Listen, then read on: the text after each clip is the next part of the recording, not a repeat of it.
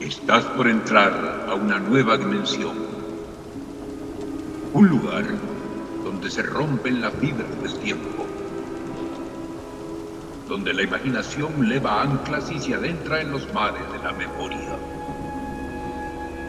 Estás a punto de abordar el barco de humo.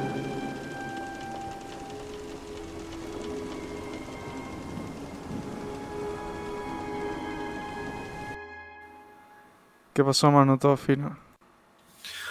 Muy bien, Carlos. Aquí en la víspera de Año Nuevo, por fin. ¿Tú, La tú qué de más? Año Nuevo. Marico, sí, weón, por fin. La verdad es que este año ha sido absurdamente largo. Ha sido como... Y ha sido como eh, un año demasiado loco, Demasiado peculiar. O sea, no sé, obvia- obviamente, probablemente esta no es una observación que es nueva, ¿sabes? Que no es una observación que sea nueva. Pero bueno, es una observación que tengo. Claro, no- nos, podem- nos ponemos poner fastidiosos y empezar a cuestionar como las convenciones eh, sobre el tiempo. Y, y no, tal, un año es cualquier cosa que los humanos decidan que sea.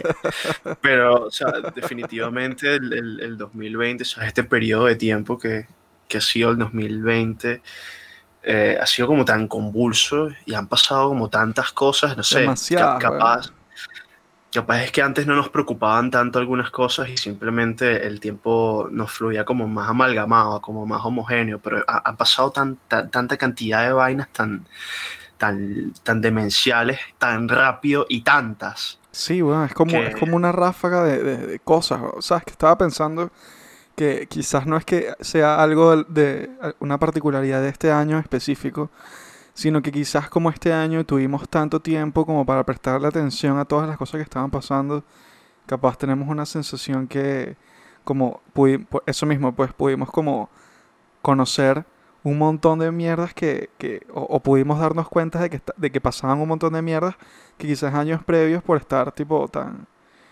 eh, sin tener el coronavirus encima como principal amenaza, contra tu vida, Claro. este, no le prestabas mucha atención. Pero digo que, no sé, ahora, por ejemplo, cosas que sí pasaron este año y que, que, que fueron increíbles o que fueron eh, enriquecedoras, digamos, dentro de lo que se puede rescatar, ¿no? Fue que, por ejemplo, muchas muchas personas eh, que rechazaban o que todavía no se habían metido de lleno a, a todo este espacio digital, pues lo hicieron, ¿no? Vimos que surgieron un montón de, de iniciativas por Zoom, un montón de iniciativas de clases virtuales, reuniones virtuales, trabajo remoto, eh, ¿sabes? La gente empezó a, a empaparse un poco más de cómo se utilizan todas estas herramientas y a, y a empezar a aprovecharlas, ¿no? Bueno, este podcast es una, una prueba de eso, pues. Fue como... No hay tantas, sí. sí. Sí, bueno, porque fue un evento catalizador que, que ha llevado, pues, a- como dices tú, a los diversos como rincones de, las diversas actividades humanas que todavía no habían como encontrado su nicho en, en- en lo digital, a, a aventurarse a hacerlo. Y, y también a, digamos, dentro de, dentro de toda esta gran ola de, de- de nuevas tecnologías y de, y de, digamos, cada vez soluciones automáticas, cada, cada vez más ten- tener, contar con más soluciones automáticas a problemas cotidianos, como que ha, ha sido el momento de sacar todas esas, todas esas alternativas al mercado de una, ¿sabes? Sí. Como sin, sin darle más dilaciones, como bueno, es el momento. Y si no habíamos pensado en esto antes, nos lo ingeniamos y lo sacamos ahora. Sí. Como por ejemplo esto de, capaz aquí ya nos estamos poniendo a requemar como, como en cosas como muy futuristas, pero, ¿sabes? Lo del, lo del robot enfermero, no sé si viste este, esta, Sí, estas sí. publicaciones como de probar eh, asistencia médica eh, no humana para evitar justamente exponer a los, a los pacientes a, a nuevas fuentes de contagios y cosas por el estilo. Muy loco, muy loco todo. Muy distópico. Sabes que hablando de distopía, weón, eh, yo he estado como en esta, en esta quest, ¿no? A través de, de- las veces que he salido a- durante la pandemia y durante el confinamiento aquí en Buenos Aires, que he estado como en esta quest de conseguir eh, eh, en el, en el- en lo salvaje, ¿no? En el, en el descampado, eh, esta variedad de, de personas que utilizan cualquier cosa random como tapaboca. Entonces una de estas personas que vi, weón, eh, claro, además de una gran colección de personas y- de tapabocas increíbles que vi en la calle, una de las personas que vi me, me sorprendió particularmente porque tenía como todo un set que era demasiado cyberpunk, weón. O sea, como que la jeva tenía un tapaboca, en principio, ¿no? Tenía como un tapaboca que parecía el tapaboca de, de Sub-Zero, ¿sabes? De Mortal Kombat. Era como una vaina demasiado así, demasiado hecha para, para, para parecer eso, ¿sabes? Y tenía como unos, como a cada lado de la mascarilla tenía como unos tubos. Marico, pero eran unos tubos muy, muy pequeños, muy pequeños, como unos filtros. ¿Sabes? Imagínate como una máscara de gas, pero muy pequeño para la mascarilla. Entonces como que a cada lado de la mascarilla tenían unos pequeños ductos como que fuera, que eran como, como una máscara de gas, pues. Entonces tenía esta máscara, weón, que era como una máscara de gas Sub-Zero, weón. Además tenía unos lentes de sol, weón, como los de la mosca. ¿Te acuerdas de la mosca? Claro. Unos lentes de sol gigantescos, marico. Y la jeva tenía un... Viste que hay una gente que se pone en la cabeza como una cinta alrededor de la cabeza y una cobertura de plástico. Claro, como una lámina transparente. Claro, como una lámina para evitar, no sé, para que se lo ponen además del tapaboca. Claro, Porque como por- para taparse los ojos y Claro. qué sé yo, la, todo el rostro del- de Exacto. cualquier partícula que les pueda caer. Hay Claro, gente que se lo pone sin el tapaboca y es como que no tiene ningún sentido. No tiene ningún sentido. Pero bueno, más allá de eso, esta jeva tenía uno de estos. Pero no era una lámina simple, era como una vaina ovalada que parecía como el- un casco de moto. ¿no? Parecía como un casco de moto. Entonces imagínate cómo va, cómo va tomando forma este Power Ranger, weón. Entonces tenía... Y para rematar, para rematar, tenía unos audífonos. Unos audífonos, weón, como unos cascos. cascos. Sí, No, pero como de Bluetooth. ¿Sabes? Entonces la vaina tenía unas luces y que... tenía unas luces. Unas luces demasiado malandras así, weón. Y tenía una antena así como para arriba, weón. Imagínate. Yo dije, weón, o sea, esto es una vaina que yo vi antes en el cómic de Transmetropolitan, ¿sabes? O, o en cualquier Ajá. en cualquier película de cyberpunk así loca, demencial, weón. Que Pero, sí, en- pero este era que sí, un Kamen Rider, weón. Era un Power Ranger, marico. ¿Sabes? Y fue demasiado surreal. Porque yo veo a esta persona, weón, caminando por ahí. Que sí- y yo, weón, estoy que sí, en cholas yendo al día. ¿Sabes? Yendo a comprar algo. Pero tengo unos tapabocas, tengo un tapabocas, weón, y estoy en medio de una pandemia donde un virus mortal está dispuesto a matar la humanidad, weón, ¿sabes? Entonces es como una vaina como que, que, que es de ciencia ficción, marico. Yo ayer vi un carajo y es, y es burda interesante el tema de la moda de los tapabocas y, sabes, caer en cuenta de que tienes ya un año utilizándolos y que de alguna manera te, has acostumbrado a usarlos en la calle y en, en cualquier espacio cerrado público en el que tengas que convivir. Este, y por supuesto hay gente que se le ocurre que se, digamos, se, se pone a vender unos diseños todos locos y hay gente que por supuesto también ya tendrá como, así como los que tienen zapateras y tienen, no sé, colecciones de bufandas, tienen colecciones de, de mascarillas. A- ayer vi un carajo con una mascarilla que era como, el, como la parte de abajo del, del, del helmet del casco de los mandalorianos. Wow. Súper fan de, de Mandalorian. Y, y por internet vi una cosa que me pareció como, o sea, me pareció muy ingenioso y al mismo tiempo como muy, muy contraproducente. O sea, como, o sea, no sé si decir que es práctica o si decir que es como una tremenda estupidez y ya, pero era como una mascarilla con una membrana, así como tú sabes las tapas de los refrescos, las tapas de los refrescos de, que te dan en el Burger King o en el cine Sí. que tienen como estas, como estos pestillos, como estas aristas que se hunden hacia adentro, pues como esto, pero era una cosa como de, como de látex y estaba en todo en medio de la mascarilla para que el carajo pudiese fumar y pudiese como meter el cigarro justamente ahí. Wow, weón. Es increíble. Bueno, yo he visto de todo, weón. He visto, he visto una, una persona.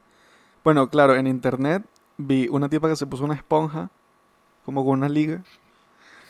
Un tipo que, y un tipo que se puso como una cesta de basura que ni siquiera le tapaba la boca, marico, ¿sabes? Se- Solo se la puso en la cabeza.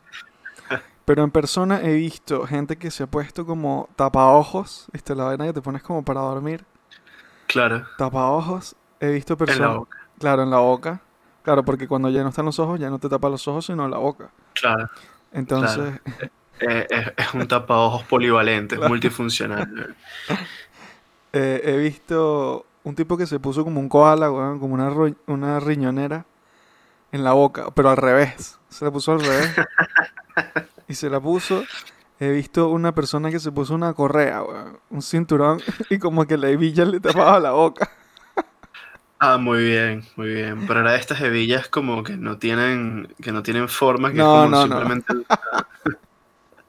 que es una hebilla con símbolo de dólar así en toda la boca, Sí, exacto. Lo reconozcan por ahí. Don Di Madón. Pero sí, weón, he visto de todo. Probablemente me estoy olvidando de algunos. Ah, había un tipo que tenía la máscara de Bane. Pero no era una mascarilla con el diseño de la máscara de Bane. Era una mascarilla Era- azul de esas que te compras en cualquier lado. ¿Sabes? Que son como desechables. Y arriba Sí, de sí. esa mascarilla la máscara de Bane. La máscara de Ben. Sí. Gente que tiene que si la sonrisa del guasón, weón.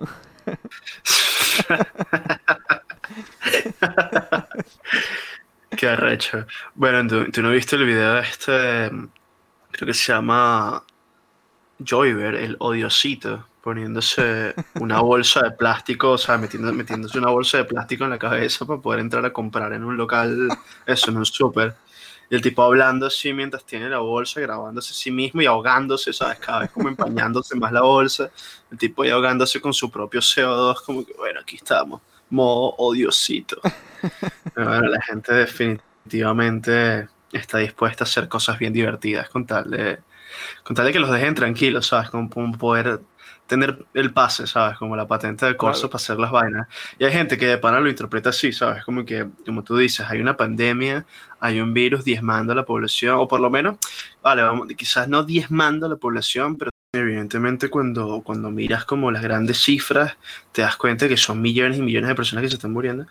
Pero, pero hay gente que no lo ve así, ¿sabes? Gente que está como completamente cindida de la realidad y, y, y piensan como que, bueno, ¿sabes? Me están pidiendo que me ponga un pedazo de tela en la cara para poder entrar en los sitios, yo me voy a poner un pedazo de tela en la cara, pues, para que, no, para que dejen la ladilla y tal. Y bueno, ves a la gente con koalas en la, en, la- en la boca. A lo mejor tú no entendiste bien la vaina, a lo mejor era, ¿sabes? Era una mascarilla con bolsillos, ¿no? Y es un, Claro. nuevo, o sea, es un nuevo modelo. O capaz tenía adentro como un filtro, ¿sabes? Como que le metió un A ver. filtro. Lo abrió así, le metió un filtro. Y listo, pasa Sí. colado. Listo. Libre, libre de tapaboca. Libre de Una copa- coronavirus. Una copa de estas como de, de ¿cómo se llama esto? De, de- de los brasieres, ¿sabes? Eso también se ha visto, marico. Gente que corta, gente que corta el- los sostenes a, a la mitad y utilizan, y además van combinados. Uno usa una, el de una teta y el otro usa la Una mascarilla con encaje, weón. Sí. ¿sabes? Bueno, he visto unas que son como de, de seda, weón. Unas así como de malla, weón. Imagínate. La tipa en Estados Unidos que le abrió un hueco para poder respirar mejor, weón. ¿Viste ese? Eso es un clásico, eso es un clásico. Y, y vi también una serie de posts, como que de la gente que se estaba quejando que no podía como respirar bien con las mascarillas, entonces eh, decidieron buscar por, como por internet, no sé, por alguna página de, de compra y venta, alternativas. Ajá. que pudiese responder a, ese, a esa dificultad. Entonces se compraron unas vainas, unos pedazos de tela así como de malla, como de malla de, de bolsa de papa, y, y salían haciendo, poniendo como los reviews en la página y que no, y tal, cinco estrellas, excelente producto, con esto puedo respirar perfecto y me dejan entrar en los sitios y tal. Era un pedazo de malla y ya, marico, un Ay. pedazo de bolsa de papa. ¿Cómo te van a dejar entrar en los sitios así, tú eres loco? Increíble. Pero bueno, weón. ¿Qué tal, qué tal, qué tal estuvo tu, tu Navidad? ¿Y qué, qué Bien, esperas bien. hacer, qué esperas hacer para fin de año? Este es el episodio de fin de año, weón. Este es el episodio de fin de año. Este es el sí, último episodio del año. El Sí, último del está. 2020. Ahí está. Y además, el número 14. ¿ah? Sí, el número 14. Eh, no sé, no, no sabría decirte. Creo, creo que si algo aprendí de este año eh, fue a moderar mis expectativas. Así que las mantengo bien, Muy bien, bien simples, bien modestas, bien down to earth. Y me basta con, con saber que tendré la oportunidad para sentarme a festejar que a pesar de todo, pues creo que, o sea, y sin, y sin ánimos de ponernos a comparar con otra gente, creo que haber podido llevar adelante tantos proyectos tan bonitos como este, por supuesto, y, y haber tenido, pues, pues eso, la fortuna de, de, de no padecer esta vaina y no sabes, que, que, a pesar de todos los traspiés y a pesar de todos los obstáculos, sigamos aquí como echándole bolas y, y en la plenitud de nuestras posibilidades. Creo uh -huh. que eso basta para, para echarnos unos buenos tragos y, y compartir con la gente que, que, ha estado con nosotros este año. Tomarnos un respiro y, y eso, caernos a tragos como Dios manda. Uh -huh. Creo que esas son mis expectativas. Además, ya tengo por ahí mi botellita de, de cacique preparada tengo que echar una llamada a Sonia para, para que ponga la piscina ya a disposición. Listo. Ya estoy listo. ¿Cuáles son tus planes? Eh, bueno, sí, yo comparto absolutamente todo lo que dijiste, bueno, creo que así es. Pero no sé, bueno, el año que viene sí, vamos a ver cuando todo quizás abra un poco más.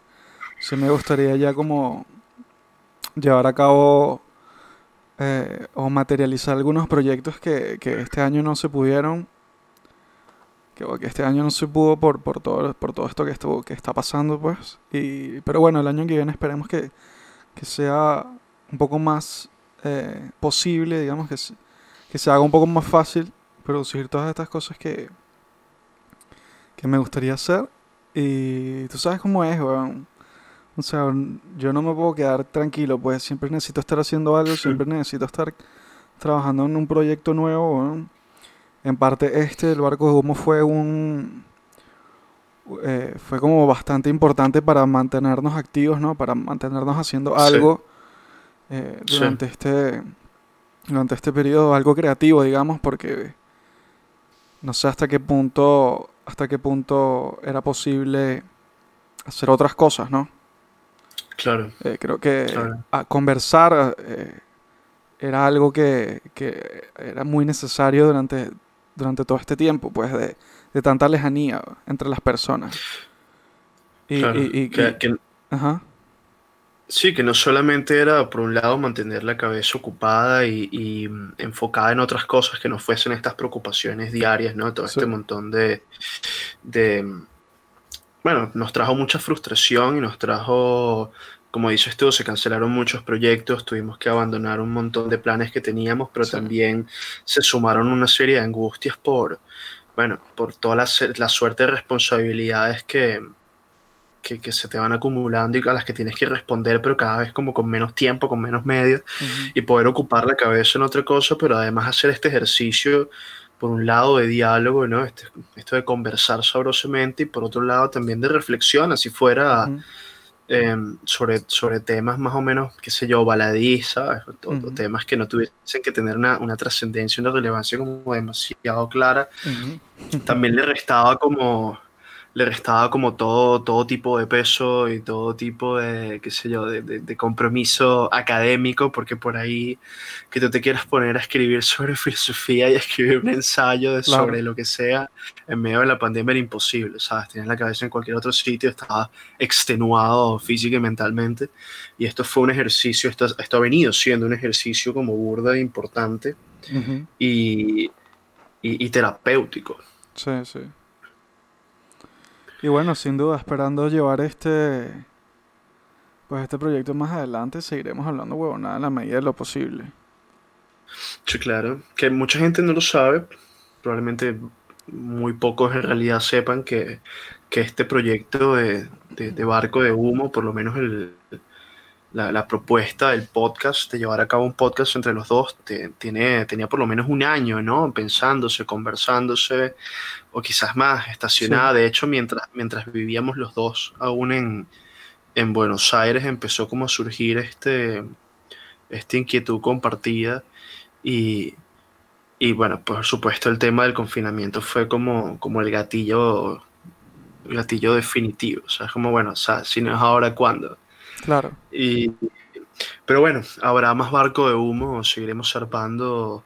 Una vez haya acabado todo este peo también, no, no nos iremos con, con el COVID. Bueno, esperemos que el COVID se vaya, ¿sabes? Que se quede el barco de humo. Si, si tenemos pues, puestos a elegir, ¿sabes? Ahora, ahora, quien diga, no, vale, yo prefiero quedarme con la pandemia si escuchando estos dos carajos. Y es, y es respetable, ¿no? Supongo. Pero... si está en nuestras manos, Ahí está, pues. Barco de humo sí, COVID no.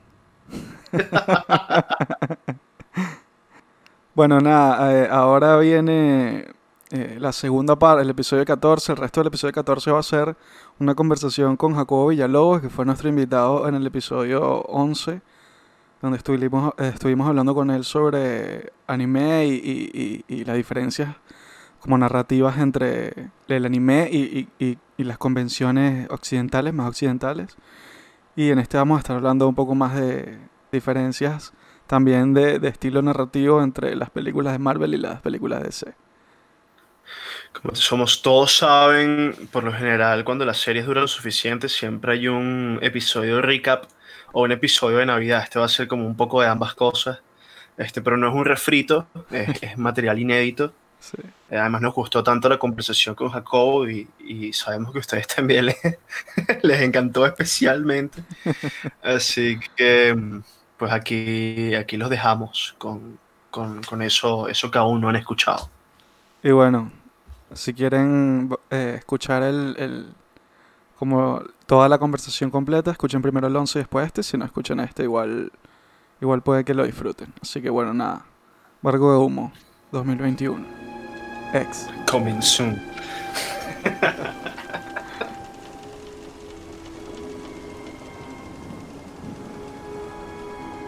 Oye, Matt, te quería preguntar a nivel personal, eh, porque te escuché en el barco de humo, pero Sí. The Voice, segunda temporada, opiniones Sí. de la segunda temporada, así a, ni- a nivel personal. Coño, eh, quizás es difícil darte una opinión que no esté sesgada porque me enganché tanto con la primera temporada que lo que estaba era así como estábamos hablando hace un rato, deseoso por saber qué venía después, quería saber qué pasaba. Este, así que me, bueno, me vi la serie en cuatro días, weón. O sea, la segunda temporada creo que fue la que me vi con, con más avidez. Pero a, a mí, a mí me pareció que estuvo muy bien. O sea, no sé no sabría decirte si la segunda temporada fue, o sea, si estuvo a la, a, a la par en cuanto a calidad de la primera. Eh, creo que se enfocaron en cosas diferentes. O sea, mm, me pareció burda e interesante, especialmente la segunda temporada, como todo el juego que hubo entre, entre este personaje, entre Stormfront y, y Homelander, la relación entre los dos. Y, y como todo este juego simbólico que hay detrás, o por lo menos yo lo vi así, eh, que es como esta conversación en segundo plano respecto de cómo mantener vigente eh, la cultura o, o, vamos a ponerlo así, la influencia norteamericana en la cultura no solamente del continente, sino global, ¿sabes? Esta, esta cuestión de cómo nos mantenemos siendo eh, el referente. Y quizás tiene que ver con que había tenido como esta conversación previa eh, respecto de las elecciones el, entre, entre Trump y Biden. Y sabes, toda esta gente que estaba como muy preocupada por el hecho de que, de que Biden representa un partido eh, progresista. ¿No? Entonces está como esta cuestión de que qué bolas, que si el discurso feminista, que si el discurso de las reivindicaciones sociales X o Y, ¿no? Y yo pensaba y decía, bueno, pero al final Estados Unidos se ha caracterizado durante toda su historia por ser esta nación que, que, que alecciona a las demás respecto de qué es lo moralmente aceptable y qué no. Y, y lo que pasa es que ha cambiado el libreto. ¿No? Para bien o para mal, pero yo supongo que para bien, pero ha cambiado, ¿no? Ya no es esta idea, ya no es este, ya no es Homelander hablando, ahora sí. es otra cosa. Pero en el caso de The Voice te, te, hablan un poco como cínicamente respecto de qué hay detrás de esto, de qué hay detrás, digamos, de este interés político. Ya no hablo de, de la reivindicación social per se, que tiene, su, que tiene su razón de ser y que tiene su legitimidad indiscutible, sino de, del vocero oficial, de quien habla, digamos, quien habla desde el poder. Y, y yo creo que Stormfront es, es, una metáfora increíble sobre eso, porque al final termina siendo un nazi, una geonazi, que bueno, en los cómics es un geo, pero bueno, en la, en la adaptación es esta geo, que estaba ahí tomándose las curdas con Hitler y que lo que hizo fue eh, eh, actualizar su discurso para ser más appealing, para poder llegar a las masas, pero que en última instancia su objetivo es el mismo que el de Homelander. Entonces, esta, esta dinámica como de yo te voy a enseñar cómo tienes que hablar, esto me pareció increíble, me pareció genial. Y bueno, más allá de eso, pues todos los plot twists, lo del carajito, ¿sabes? El tema del hijo de Homelander y, y este pana desesperado por recibir reconocimiento y por ser querido por los demás, que ya no sabe dónde carajo poner su atención para, para saciar esa claro. necesidad. Esto me pareció que es muy, muy brutal, me gustó mucho, la verdad. A, a mí lo que más me gustó, y lo puso en un artículo y lo, lo leí en su momento con Carlos, es que aquí te están pre presentando un grupo de superhéroes que eh, en apariencia pueden hacer lo que les dé la gana. Y es el discurso de Homelander. Eh, nosotros no tenemos límites, eh, somos unos superhombres en un sentido bastante literal, que realmente las únicas limitaciones que tenemos son las de nuestra propia conciencia. Algo así le, le dice a, a, su hijo, cuando sea consciente de sus poderes, el mundo será para él. Y eso es lo que es, lo que es su discurso, pero en su fuero interno, él está completamente limitado por los poderes de la sociedad. Es decir, tiene, claro. tiene miedo de que lo juzguen moralmente, tiene miedo de, de, ni siquiera que lo metan preso, porque su miedo no es a nivel legal, su miedo es el, la reprobación moral. Entonces, a mí me... Pero es que es lo único que es vulnerable, weón. Es lo único que es vulnerable, exacto. Entonces, hasta el hombre más poderoso está temeroso de, de, del juicio ajeno, del juicio social. ¿Qué es lo que lo cohibe en esta escena en la que, en la que él se imagina, tiene esta fantasía en la, que, en la que empieza a matar a todo este montón de gente en la manifestación? Es lo que lo cohibe de matar a esta gente. Es como, bueno, si yo mato a todo el mundo y hago este despliegue eh, como vulgar display of power para, para, imponerme, al final me quedo solo. Y, y, si me quedo solo, ¿quién me va a jalar bola? Claro. ¿O quién me va a dar el respeto que, que necesito? ¿O quién me va a conceder? ¿Quién me va a dar la atención? La, la atención, atención que deseo. ¿Sabes? Claro.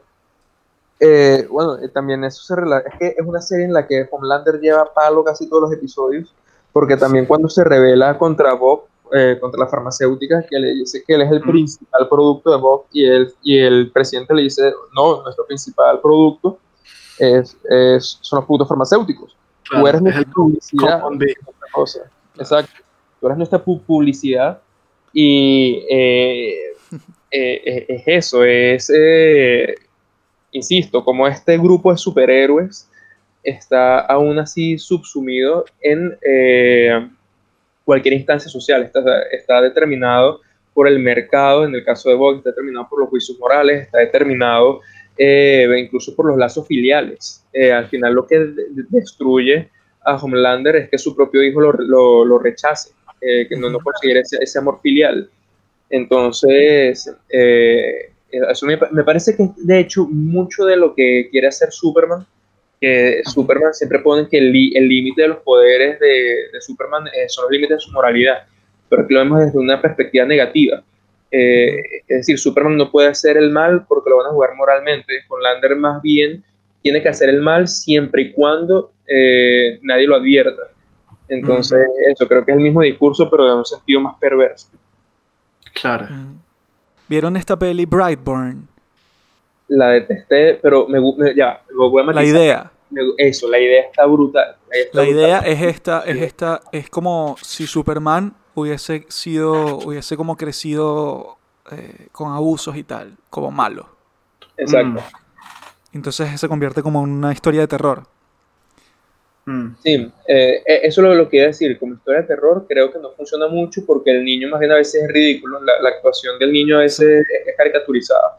Pero la idea de que es un Superman que le hacen bullying, es un Superman eh, que, que, la niña que le gusta lo rechaza, que descubre que es adoptado y que solo lo rompe internamente. Entonces sí. se convierte en un supervillano eh, sí. precisamente porque se asume como que no pertenece a la raza humana, entonces le deja de importar, lo ve como especie sí. superior. Que también eh, es oh. como esta, esta, otra reinvención del personaje, no sé si ustedes vieron, eh, creo que se llama Red Son. Sí, claro. Sí, el su Superman ¿no? Soviético. Ajá, sí, sí, sí, como en, soviético.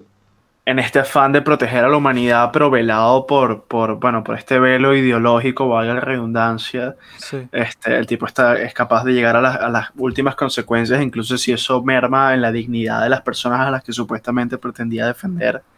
Y, y terminas en esta cosificación atroz de todo el mundo, que es como, bueno, como tú eres un inválido, y tú no te puedes defender a, a ti mismo, yo soy una especie de dios, pues yo decido, yo decido qué es lo que vas a hacer y cómo se van a hacer las cosas. ¿Sabes qué me, me decepcionó un poco de esa historia? El hecho de que no me pareció que Superman tuvo un compromiso real con la ideología soviética. ¿Sabes? Mm. Porque como que parte crucial de, de- de- del, del problema de Superman, del conflicto del personaje, es que se da cuenta de que hay una de que hay corrupción, ¿sabes? Pero de que hay corrupción en el gobierno, ¿sabes? Realmente no hay como una no hay una eh, eh, explora- quizás es mucho pedir, pero no hay como una exploración de esta figura del superhombre como como aquel que, aquel que ejerce la ideología soviética, ¿sabes? Claro. Sí, estuvo un poco rusheado. Siento que fue un poco precipitado. O sea, no sé. eh, el O sea, el Capitán América, el, la idea- el concepto de Capitán América es mucho más ideológico, me parece, que el de Red Son, Superman. Sí, sí, sí, sí. O sea, como que el concepto fue bueno, pero la ejecución fue mediocre. Pudo, sí, mediocre en el sentido de, de- no en el sentido de que fue una mierda, sino en el sentido de normal, ¿sabes? Medio. Yo aquí voy a tocar un tema sensible, eh, pero yo estoy completamente seguro de que ese fue el objetivo de la Liga de la Justicia de Zack Snyder. Y estoy sumamente emocionado de por fin poder ver ese vistazo al Snyder Cut, eh, porque eh, yo creo, estoy muy seguro que el objetivo de Zack Snyder era eso, presentar eh, un grupo de personajes con unas ideologías bien definidas y llevarlas a sus últimas consecuencias. Eh, y eh, creo que el gran desastre de DC fue precisamente quitarle las películas a Snyder. Aquí estoy iniciando un tema de conversación. ¿Tú crees que el gran error de DC fue quitarle las películas a Zack Snyder? Yo creo, no, no, no solamente creo que fue un, un error, un gran error para, para DC como industria, sino creo que toda la, la falta de identidad de las películas de DC hasta el momento fueron producto de ese, eh, de ese momento nefasto para el DCU. Pero si todas las películas del DCU son de Zack Snyder, weón, ¿de qué hablas? Hay como dos películas que no son de Zack Snyder. No, a, a ver, tienes eh, Man of Steel, que me parece que está muy, muy buena. Batman vs. Superman, que también está genial a mi manera de ver. Eh, pero cuando metes Justice League, esa ya eh, quizás la primera media hora es la que, la que bueno, por lo menos la, la que salió a- al público. Eh, quizás la primera media hora, la primera hora es de Zack Snyder. De ahí en adelante, nada, le- nada tiene su, su sello. Yo creo que eso llevó a una pérdida de la identidad total. Dentro de la propia película, Justice League puedes ver que inicia con un ánimo con un, eh, con un propósito aparentemente claro y termina en un sitio completamente distinto. Y las que le siguieron, la, eh, Wonder Woman, me parece que eh, peca de lo mismo, igual que Aquaman. De hecho, si intento mezclar el Aquaman que salió en las películas con la Wonder Woman de, la, de las películas posteriores, siento que no pegan. Siento que pa- parecieran de unos ánimos tan radicalmente distintos que no, no podría verlos juntos. Entonces, eh, aquí yo creo que uno puede debatir si lo que está haciendo Snyder o no era exitoso, pero creo que lo que no puede, o para mí no, no, no hay dudas, es que por lo menos tenía un ánimo, una identidad eh, que estaba bien definida. Y de hecho, en las últimas entrevistas que dio Snyder acerca de su Justice League, él ya la había conseguido como una trilogía y sabía que quería iniciar en un punto y terminar en otro. Eh, una vez que se lo quitan, le, le quitan ese proyecto y se lo dan a una serie de directores distintos, siento que esa identidad se pierde. Entonces no, es lo que pasó con las películas de Star Wars, eh, que por dárselo a diferentes personas como que se pierde el rumbo. Entonces uno puede debatir si lo que estaba haciendo estaba bien o no, pero eso por lo menos este, mantenía cierta coherencia interna.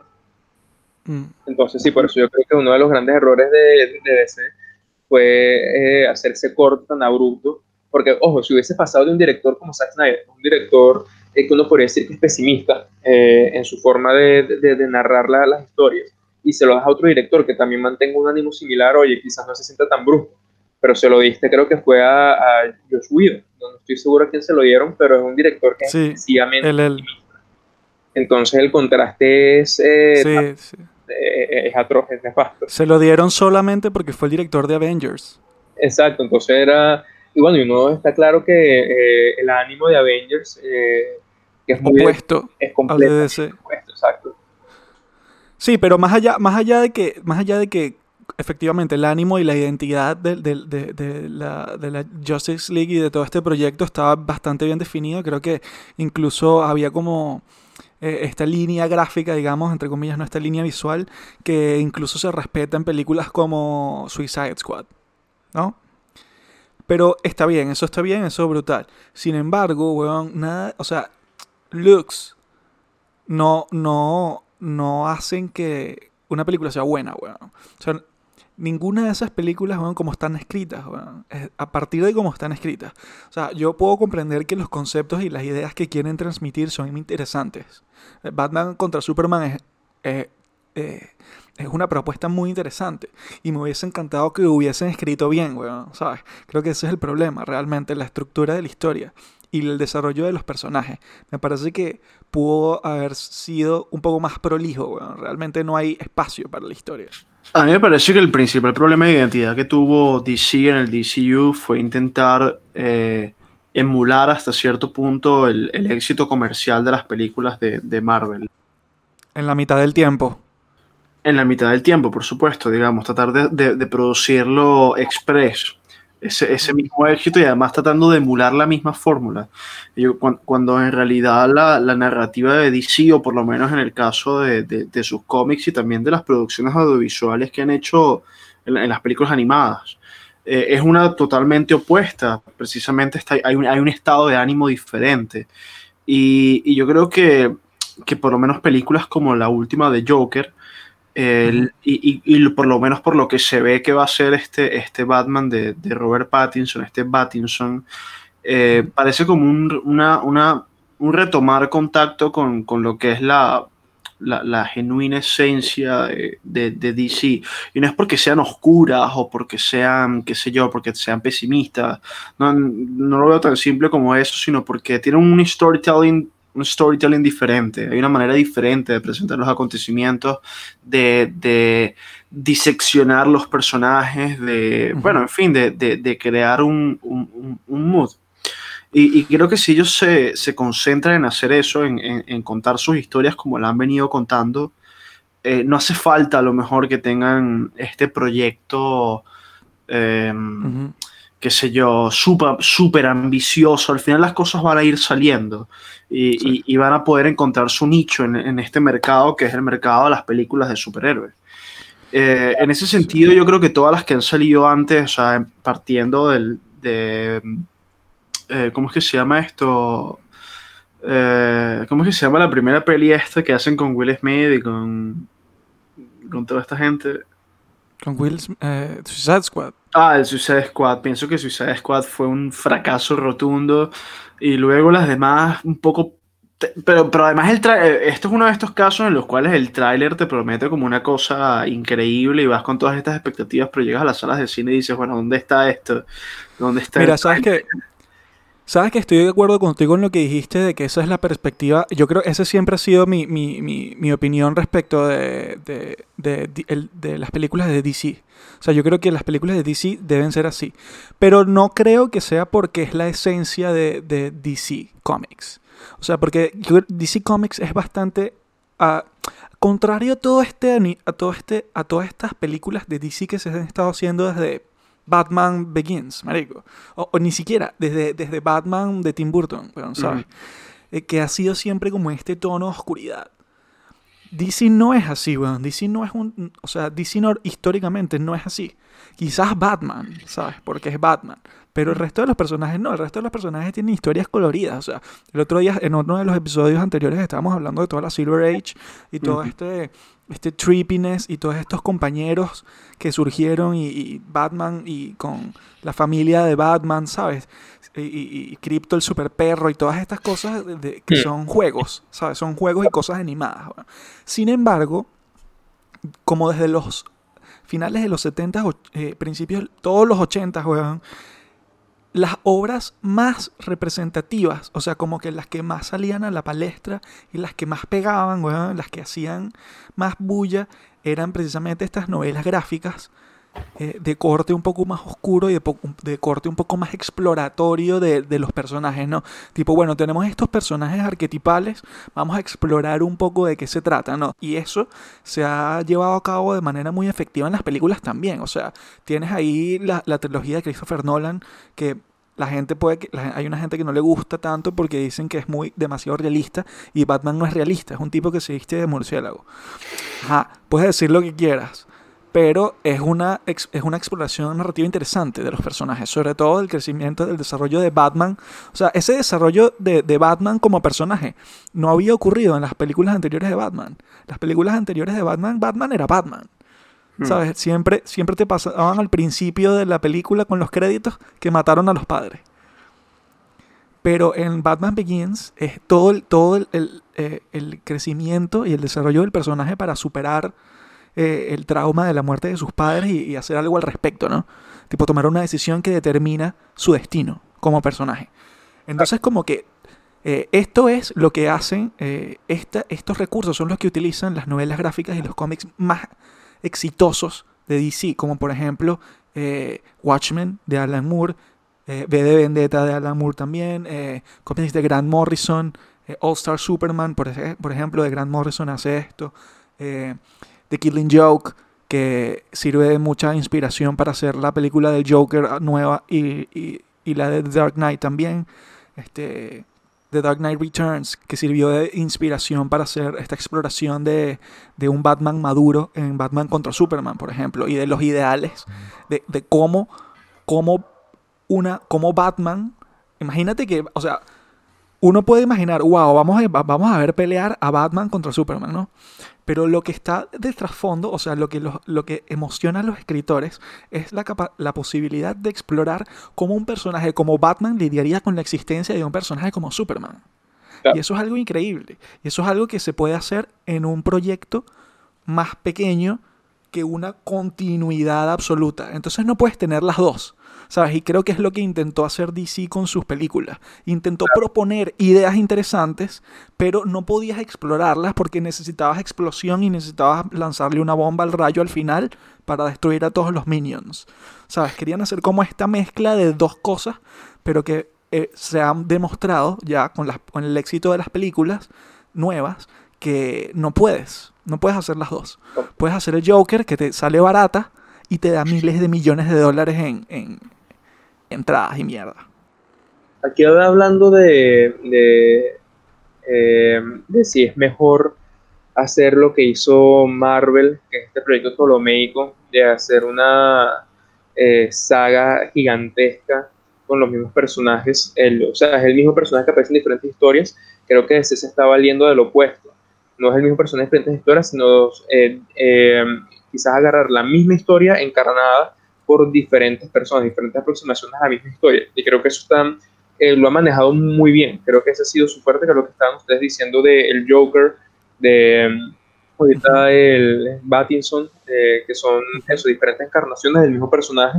Y creo que eso rescata un poco el ánimo de, de los cómics, el ánimo de estos arquetipos, que no, no Sí. tenga por qué casarse con un Capitán América, que es Chris Evans, y se convierta en un evento eh, el que vayas a cambiarlo después de 10 años, sino que continuamente Ujú. estamos viendo diferentes formas de acercarnos al personaje y podamos debatir eh, sobre quién lo hizo eh, mejor según nuestros propios estándares. Eh, dicho eso, yo creo que realmente lo que está haciendo Zack Snyder no era tan, tan, tan diferente a eso, porque el proyecto de él no era eh, él como director, más allá de lo que pudiese tener en, en mente la, la productora, y aquí pudo haber habido otro error de comunicación, pero Snyder quería hacer una trilogía y ya. Es decir, era una trilogía centrada en Superman. Él eh, en las entrevistas ha dicho que quería explorar el, el paso de, de Superman eh, a ser una persona que estaba conflictuada moralmente en, el, en, la, primera, en la primera historia, a enfrentarse efectivamente a alguien que le pone este, una suerte de, de metrón, de metrón moral, que es la, la segunda con Batman, ya no es solamente enfrentarse a sus propios conflictos internos, sino a los conflictos sociales que están encarnados por Batman y que finalmente encontrar su lugar de redención en la Liga de la Justicia. Por lo menos algo así es lo que quería hacer Zack Snyder, siguiendo especialmente a Superman. Eh, entonces siento que quizás lo que él tenía en mente no estaba cuajando demasiado bien con lo que la propia productora eh, tenía también. Eh, claro, total, que quería Avengers. Que quería un Avengers, exacto, quería un proyecto que fuese multimillonario. Lo que estaba haciendo Zack Snyder no estaba ni, ni dando el dinero que ellos querían, ni estaba apuntando hacia donde ellos querían.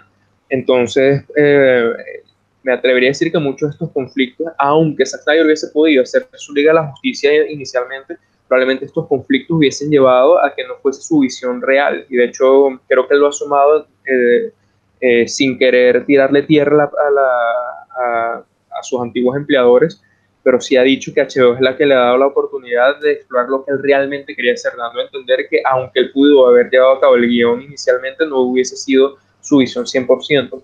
Eh, eh, luego también eh, me pareció que comentaste lo, lo de, lo, lo, de los aspectos y yo siento que, parte de lo que está comentando, la pérdida de, la identidad, ha llevado a que algunas películas intenten recuperar la estética de, de, de las primeras películas, sí, pero solamente la estética.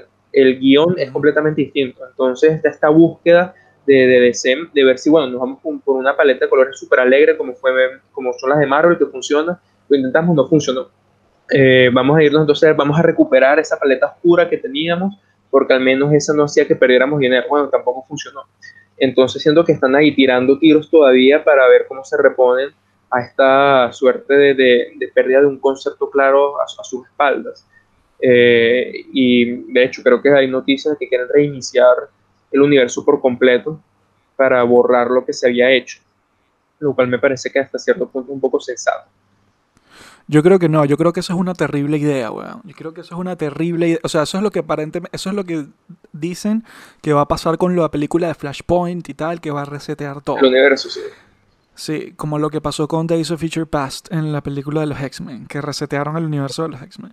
Marico, yo digo, weón, básicamente, o sea, sigue haciendo películas, sigue haciendo películas, pero hazlas bien y ya. O sea, no tienes que resetear el universo. Ya hiciste lo que hiciste, asúmelo.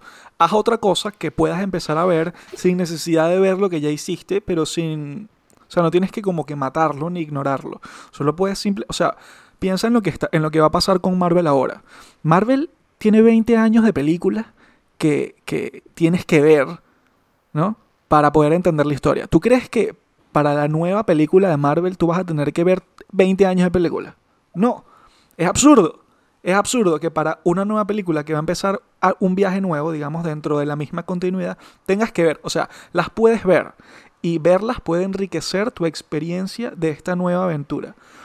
Pero no va, o sea, probablemente no va a influir demasiado eh, nada de lo que pasó antes en lo que va a pasar ahora, ¿sabes? Como es como un soft reboot, si se quiere. un ejemplo trágico de eso es que se, se falleció, lamentablemente falleció eh, Pantera Negra y de inmediato, a los pocos días ya tenía el reemplazo. Eso creo que nos habla un poco de que no están en un punto crítico como para no poder eh, crear una trama nueva, con un nuevo, personaje. Entonces sí, Carlos, creo que tienes razón, como esta es una reconstrucción muy silente. Sí, sí, y creo que eso es lo que debería hacer DC, ¿sabes? Porque es lo único que pueden hacer, pero eh, que no sería, que no significaría hacer un, una, ¿sabes? Como matar todo lo que hicieron antes, porque además imagínate qué significa eso, ¿sabes? Como que, bueno, imagínate admitir como una transnacional, bueno, ¿saben todas estas películas que hicimos que nos costaron miles de millones de dólares? Eso ya no, ¿sabes? Es como un poco extraño. Claro, pero yo también puedo imaginar cómo pueden partir con coherencia de lo que han estado haciendo ahorita eh, y, hay cosas que yo creo que, están en un problema. Por ejemplo, literalmente mataron, lo renacieron. Eh, eh, tenías un Aquaman que tenía una suerte de, ¿cómo decir? Una personalidad bien tratada, o mejor dicho, bien establecida en Justice League y las últimas dos películas, más bien es una personalidad completamente distinta y eso te causa bulla y encima de eso no vas a reiniciar, sino que vas a intentar seguir construyendo a partir de ahí, oye, realmente no sé hasta qué punto puedas llevar esas disparidades que hay entre, entre los propios personajes. Entonces, eh, entiendo que puede ser una decisión muy arriesgada y quizás no la más acertada, pero si lo hicieran, tampoco me parecería demasiado loco. Probablemente eso es lo que van a hacer, que van a resetear todo con lo de Flashpoint como lo que hicieron en Days of Future Past. Van a hacer una película que va a fundar un nuevo canon y van a empezar de nuevo. Eso es probablemente lo que vayan a hacer. Al final yo creo que la fórmula que más gana es la de las películas individuales. Y de hecho lo podemos ver incluso en Marvel, en la película de Logan que ellos hicieron con una película que se escapa de su universo, es una maravilla, una maravilla. Y una película individual de él. Que, que, justamente eso es a, lo que yo me refería cuando hablábamos sobre el tema de la identidad, de la identidad de, de DC, ¿no? más allá del tema del, de la oscuridad o del pesimismo, porque yo creo que además eh, hay un largo registro de, de, series, vamos a hablar de las series animadas para no, para no volcarnos sobre el cómic y decir, bueno, ellos han podido llevar a cabo exitosamente proyectos audiovisuales que han funcionado. Pues. Eh, por ejemplo, pensemos en Superman de Animated Series o en Batman de Animated Series. Este, incluso hasta Batman Beyond eran series que, bueno, algunas, especialmente las de Batman, pues están permeadas por este, todo este tópico de la oscuridad, pero porque es lo que corresponde al personaje, porque además también se permiten tener mucho sentido del humor y, y, momentos, como decía, muy bien coloridos y alegres. Pero yo creo que lo que tienen en común es precisamente el, el este enfoque de desarrollar muy bien, muy minuciosamente la historia de cada uno de los personajes y enfocarse en contar una buena historia que no necesariamente tenga que ser ambiciosa en este sentido de tener a 15 superhéroes al mismo tiempo, ¿sabes? Eh, eh, eh, confrontando a, una misma amenaza. Y, mm. y, supongo que pasa por la paciencia también, ¿sabes? De, de permitirse construir narrativas exitosas y de ir sacando, ¿sabes? Y teniendo buen, no solamente buenos golpes de taquilla, ni, ni críticos, porque al final sabemos que eso tiene, una, tiene un valor relativo. Eh, que vaya cujando en, un público, que vayan teniendo su propio nicho y que esta gente pueda genuinamente emocionarse cuando de repente diga, saben que estamos listos para sacar eh, un crossover, estamos listos para sacar una peli donde, donde combinemos a varios de estos personajes. Porque otra de las cosas que creo que hizo mal DC fue, fue precipitarse justamente. O yo creo que en el momento en el que salieron, en el que salió de Justice League, eh, pudo emocionar a, mucha gente, especialmente fanáticos de DC Comics. Sigue siendo un proyecto muy llamativo, pero, pero tampoco nos dieron tiempo suficiente como para, para encariñarnos con los personajes, con estos personajes para acostumbrarnos, sí, y, y, a estas interpretaciones en específico, ¿no? De decir, ah, sí, bueno, me interesa ver a, qué sé yo, a Ben Affleck, quiero verlo de nuevo, ¿sabes? Queríamos verlo en Batman vs. Superman y sin embargo nos quedamos con un sabor un poco agridulce porque, insisto, como dice Carlos, era, era un concepto muy bueno que además ya se había llevado a cabo en los cómics, tipo, no es una historia que se están inventando y, y era emocionante, pero, pero nos quedamos con, con la sensación de que, de, que, de que pudimos ver más, de que pudo ver una película en solitario de Ben Affleck que nos hablase, ¿sabes? Que, que nos obligase a, a, a, estar inmersos en el personaje lo suficiente como para, por ejemplo, qué sé yo, eh, temer por su vida, en realidad, digamos, en el combate con Superman, aunque sabemos que no iba a morir, que sabemos que incluso en los cómics resulta que, vamos, voy a eso mismo, que es como, bueno, ¿qué sé de este personaje? Bueno, salió media hora en esta película. Y, Creo que vale. Eh, yo eh, estoy completamente de acuerdo, pero creo que quizás estas películas demandan del espectador ciertas competencias que quizás no todos tenían, porque también Marvel acostumbró a que cada película que te presentan un superhéroe era una película de, de orígenes. Te explicaban mm. muy bien quién era el personaje, quién eran sus villanos, cuáles eran sus cualidades. En cambio, eh, Snyder, eh, siento o me da la impresión de que él asumió que estos personajes ya son del dominio público y que él no tenía la necesidad de, de introducirlos. Entonces, que este Batman pudiese matar personas, o bueno, no matar, pero sí dejar morir estaba justificado porque uno ya entendía que era un Batman que había, se había enfrentado a la muerte de, de, Robin. Entonces ya el que mm. supiese esa historia probablemente podría asumir que eso estaba pasando. O cuando aparece mm. Flash en Batman vs. Superman, que abre este portal y habla con, eh, con Batman, ya uno tendría que haber asumido que ese era parte de, de, Flashpoint.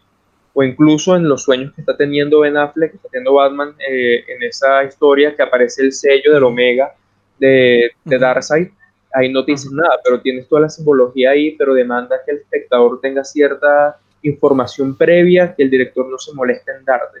Entonces, eh, eso puede ocurrir que el espectador diga, esta película no tiene ningún tipo de sentido, cuando quizás no tiene ningún tipo de sentido, es que sencillamente está dedicada a un espectador que ya está formado de, alguna manera. Y con eso no digo que sea bueno o que sea mala, estoy diciendo sencillamente que demanda mm. eh, algún tipo de, competencia.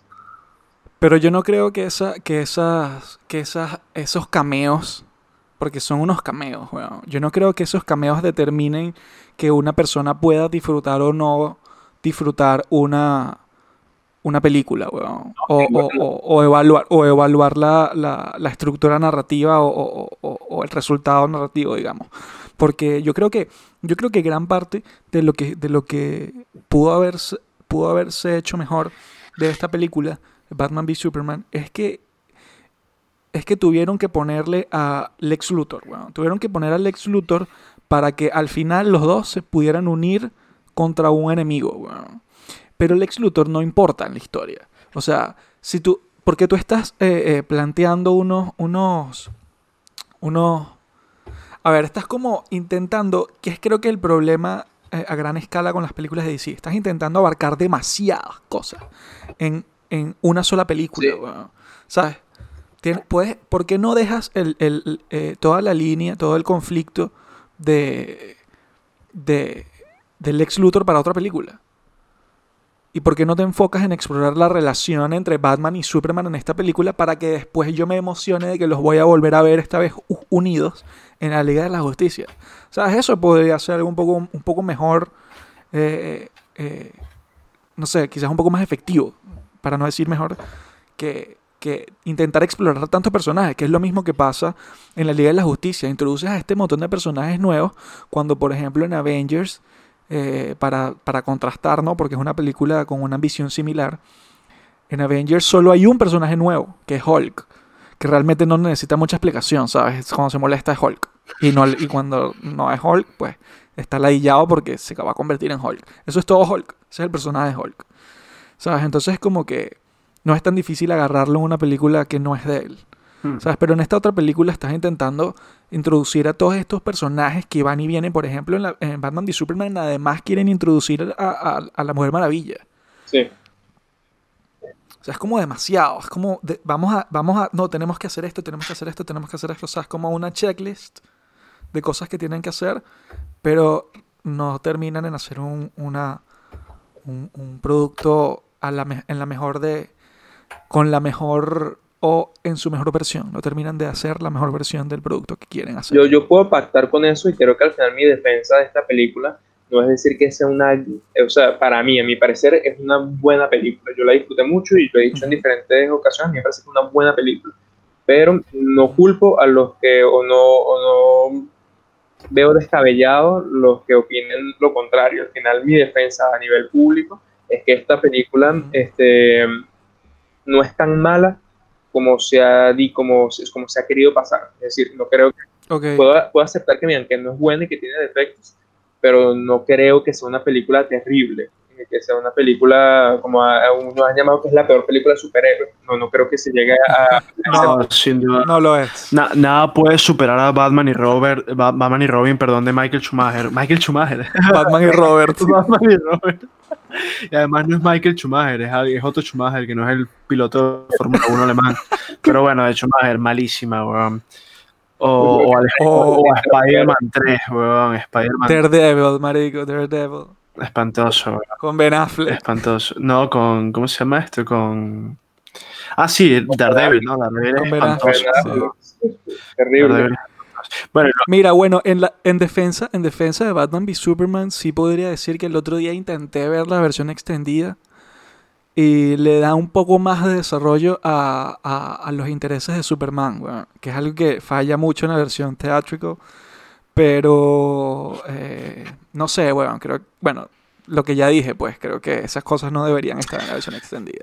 Yo creo que es un tema del listón, ¿sabes? Al final, cuando tú ves un producto, o sea, ves cualquier cosa de DC, te esperas una calidad outstanding y, y especialmente como en, ¿sabes? en, este, en este espectro súper competitivo con las películas de, de, Marvel, supongo que si, no sé, cualquier cosa puede ser juzgada de una manera muy desmedida. Tampoco creo que sea una película terrible, no creo que sea la peor película de superhéroes, creo que es una película que pudo ser mejor de lo que fue y, y, que en ese sentido supongo que si vas con muchas expectativas puedes salir decepcionado, pero si vas abierto simplemente que viniese lo que fuese, te puedes llevar la sorpresa, puedes salir muy entretenido. Es como, ¿sabes? Es mi misma perspectiva respecto a las películas de la nueva trilogía de Star Wars. Yo, a, mí no me gustó The Last Jedi, o sea, en, el, gran esquema de las cosas no la disfruté, tampoco disfruté The Rise of Skywalker. Eh, bueno, no, voy, voy a corregirme. No considero que sean grandes películas de Star Wars, pero sí que las disfruté. En realidad, hubo momentos en los cuales estuve eh, súper inmerso en la sala de cine, en la cual ¿sabes? me emocionaron, me sorprendieron. Hubo, hubo escenas que me parecieron increíbles, hubo momentos de la película que, que me engancharon muchísimo. Eh, pero creo que pudieron ser mejores, creo que se, pudo, se pudieron planificar mucho mejor, creo que pudo haber mucha más coordinación. Sobre todo, creo que hubo mucha flojera en, la parte de, Total. De, producción, en la parte creativa. Creo que se dieron muchas cosas por sentado. En ambos casos, creo que, que, se pensó que, la marca vendía por sí sola. Y, yo creo que el listón está tan alto que, no puedes dar nada por sentado, ¿sabes? Tienes que, tienes que esmerarte en escribir una buena historia. Y evidentemente nunca vas a poder satisfacer a todo el mundo, especialmente porque la fanbase de, de, estas dos sagas pues es súper tóxica y siempre va a haber un cúmulo de gente que, que, te va a decir, esto fue una mierda, qué sé yo, yo quería que X, que saliera Batman con, con, con rayos láser y acribillara a todo el mundo. X, Mira, de hecho, de hecho se confirmó, weón, que que no tenían planes, weón. O sea, como que hicieron, le, hicieron le hicieron esta entrevista a, Daisy, ¿cómo se llama? Daisy Ridley. Ajá, bueno, ella, la jeva que hizo a Rey, la protagonista. Daisy, Daisy Ridley. Ridley. Yes. Ok. Eh, le hicieron una entrevista y, y les preguntaron eh, si, ella, si ella tuvo que guardar el secreto de que Palpatine era de que ella era la nieta de Palpatine desde el, desde el primer día de rodaje de, de, de The Force Awakens, ¿no? De episodio 7. Mm.